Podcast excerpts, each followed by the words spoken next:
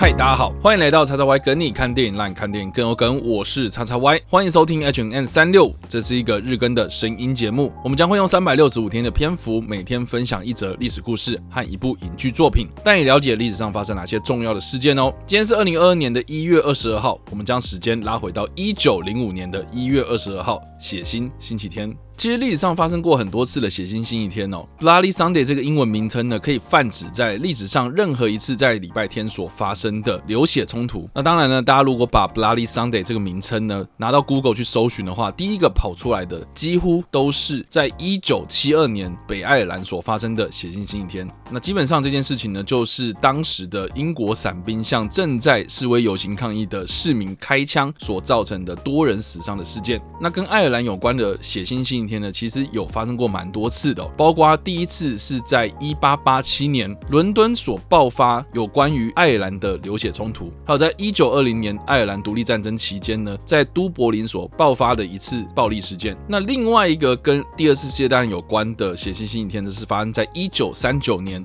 德国入侵波兰的第三天，彼得戈什这个地方呢所发生的一场屠杀，被称作是布鲁伯格血腥星期天。那另外呢，跟美国有关的血腥星期天呢，是发生在一九六五年，阿拉巴马州这个地方呢，有很多人。上街游行，为了要争取黑人的自由平等，途经一座桥上面，就遇到了警察打人，出动催泪瓦斯来驱赶民众的这样子一个血腥镇压行动啊，也被当时称作是血腥星期天。那我们在这边所提到的血腥星期天呢，其实是发生在一九零五年的血腥星期天。那这件事情呢，是跟第一次的俄国革命有关。我们讲到俄罗斯革命呢，其实是有发生过两次的革命呢，是发生在一九零五年的第一次起义。那这个起义呢，基本上是以失败作为收尾。那另外一次的俄国革命呢，也就是第二次俄国革命呢，就是发生在一九一七年的俄国革命。同一年发生了两次啊，第一次是在二月，所以就是我们所谓的二月革命。那另外一个呢，就是在十月所发生的，也就是我们红色十月。那红色十月的革命呢，到最后呢是以成功收尾哦。后来呢，也让俄罗斯帝国呢成为了苏联。那我们在这边所提提到了一九零五年的俄国革命呢，它其实就是以这一场血腥星期天作为序幕哦。换句话说呢，通常我们所提到的一九零五年的第一次俄国革命呢，就是以血腥星期天作为开场。那这件事情其实很简单，就是在一九零五年的一月二十二号。当时东正教的一个神父加邦呢，他带领了群众，大概有三万多名的俄国工人呢，就聚集在圣彼得堡的东宫广场上面呢，打算呢向沙皇尼古拉二世递交一份有关社会或是政治制度改革的请愿书。首先呢，他们要求要民选民意代表，并且呢要求农业改革来减轻农民沉重的负担，并且呢实施宗教自由等等的一些措施。当时的这个时空背景呢，大家要认知到，在一九九零五年，俄罗斯呢才刚打完一场跟日本的战争，也就是历史上非常有名的日俄战争。那当然呢，日俄战争呢，大家如果读过历史的话，也知道说啊，日本最后是打赢的。那这件事情呢，其实让全世界都非常的震惊，因为横跨欧亚大陆的一个这么大的庞大帝国呢，竟然会输给一个在亚洲的岛国。日本在日战争之中战胜了。其实不论是日本啊，或是俄罗斯啊，甚至全世界啊，都非常的惊讶。那当初为什么会有日俄战争的？爆发呢？我们帮大家稍微回顾一下这个国中历史的记忆哦。基本上呢，就是在甲午战争之后呢，日本它为了要瓜分当时清朝政府在中国东东北或是朝鲜半岛的一些利益哦，所以跟当时握有这些权力的俄罗斯呢发生了冲突。然后日俄战争呢也是大辣辣的，明明就是日本跟俄罗斯的战争嘛，竟然在中国的本土开战。所以其实对于中国人来讲啊，日俄战争真的是一个非常羞耻的一件事情。人家打架。然后结果在我们家里面发生了，这这成何体统嘛，对不对？而且呢，还让日本打赢，哇，那这个真的是让人家非常的震惊啊！所以中国其实看到这件事情的时候也非常的惊讶，所以呢才会有后来在历史课本上面所提到的百日维新啊等等的这样子的发生，因为他们看到了日本能够打赢一个帝国啊，可见呢这个西化其实是势在必行的一件事情啊。好，那我们把时间拉回到日俄战争结束之后的状况啊。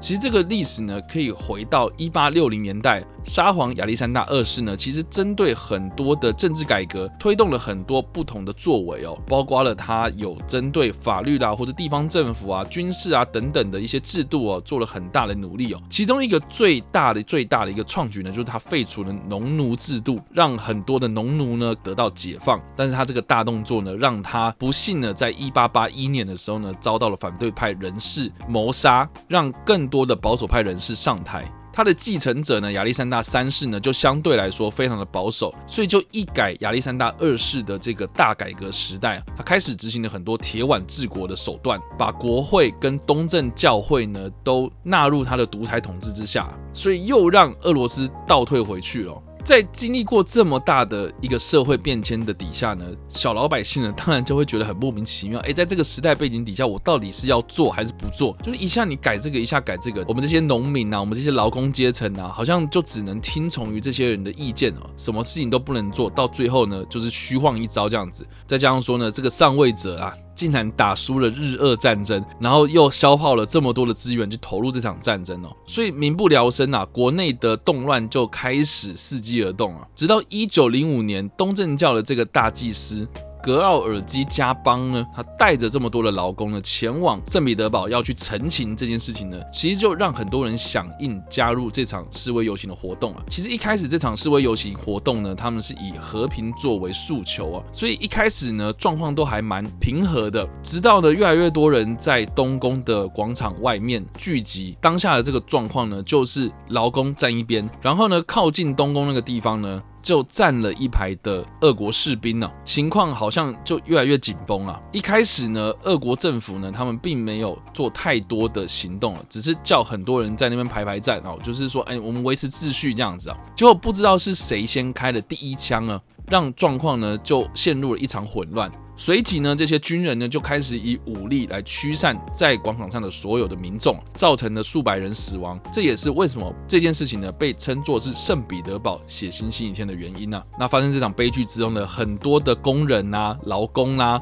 农民啊，对沙皇的总统作为呢彻底的幻灭，所以陆陆续续的在全国各地就发生了大大小小的罢工啦、集会啦或者暗杀的行动这样子。当然，不管怎么样呢，一九零五年的俄罗斯革命呢，虽然并没有成功啊！政府他们为了要镇压民众呢，必须去做出一些妥协跟退让。最后呢，尼古拉二世虽然是保住了他的沙皇的头衔哦，但是呢，他在接下来呢，发布了所谓的十月诏书，同时也发表了俄罗斯帝国基本法。等同于现在的俄罗斯宪法的前身，成立了国家杜马，也就是在俄罗斯帝国晚期所成立的类似西方世界的下议院的这种立法机构，是可以让人民直接参与政治的一个很大的一个改革啊。那另外呢，他们也开始实施多党制，让政党、让党派这个东西呢进到政府的组织内部了，进一步的让沙皇的权力削弱。那另外一件值得一提的事情呢，就是在一九零五年的这场俄罗斯革命啊，它并没有一个实际上的组织或是目标，它其实是一连串的问题所引爆的一场暴动啊。总归来说呢，就是对罗曼诺夫王朝呢非常非常的不满，所以人民呢开始有很多不同的诉求冒出来。那但是呢，也是因为这样子缺乏组织性，缺乏一个单一的目标，所以才让这些反动的团体呢就只有暴动啊，它并没有一个很实际上的。明确的作为，所以才导致最后面这场革命失败的一个很重要的原因。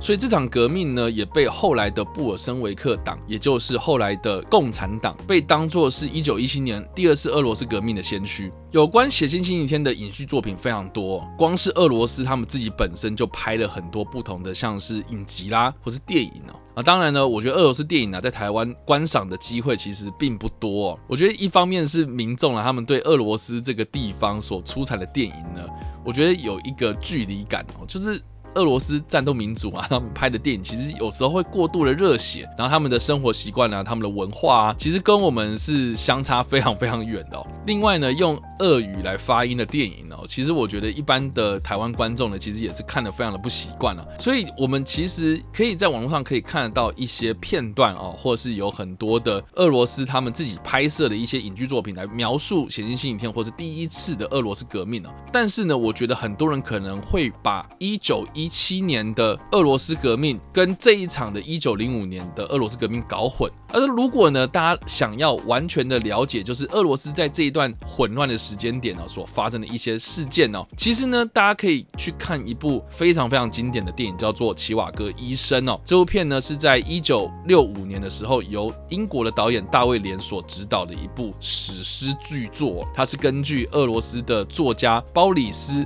巴斯特纳克所出版的一本本同名小说。它是借由一个叫做齐瓦戈的医生。在一九零五年到一九二零年代，俄罗斯国内呢，他们从写星星一天开始，到第一次俄罗斯革命开始，再到第一次世界大战爆发。第二次的俄国革命，再到俄国的内战，直到沙皇尼古拉二世被推翻、苏联成立为止哦。这段期间，完完整整的透过齐瓦戈医生这一个人在大时代底下的这个小人物呢，看到了一切事情哦，做了一个通盘性的整理。所以呢，这部电影呢，在一开始呢，就是以一九零五年的《血腥星期天》作为开场。我觉得，就一个一九六零年代的电影来说呢，场面是非常的浩大。当然呢，如果用现在的一个标准呢去看当时的电影没有什么很惊心动魄的特效啦，或是大家想要看一点就是比较有娱乐性的动作场面呢，呃，其实是比较少的。但是呢，如果想要针对俄罗斯的近代历史有通盘性的了解的话，《齐瓦尔戈医生》呢，其实是一部非常值得推荐的电影呢。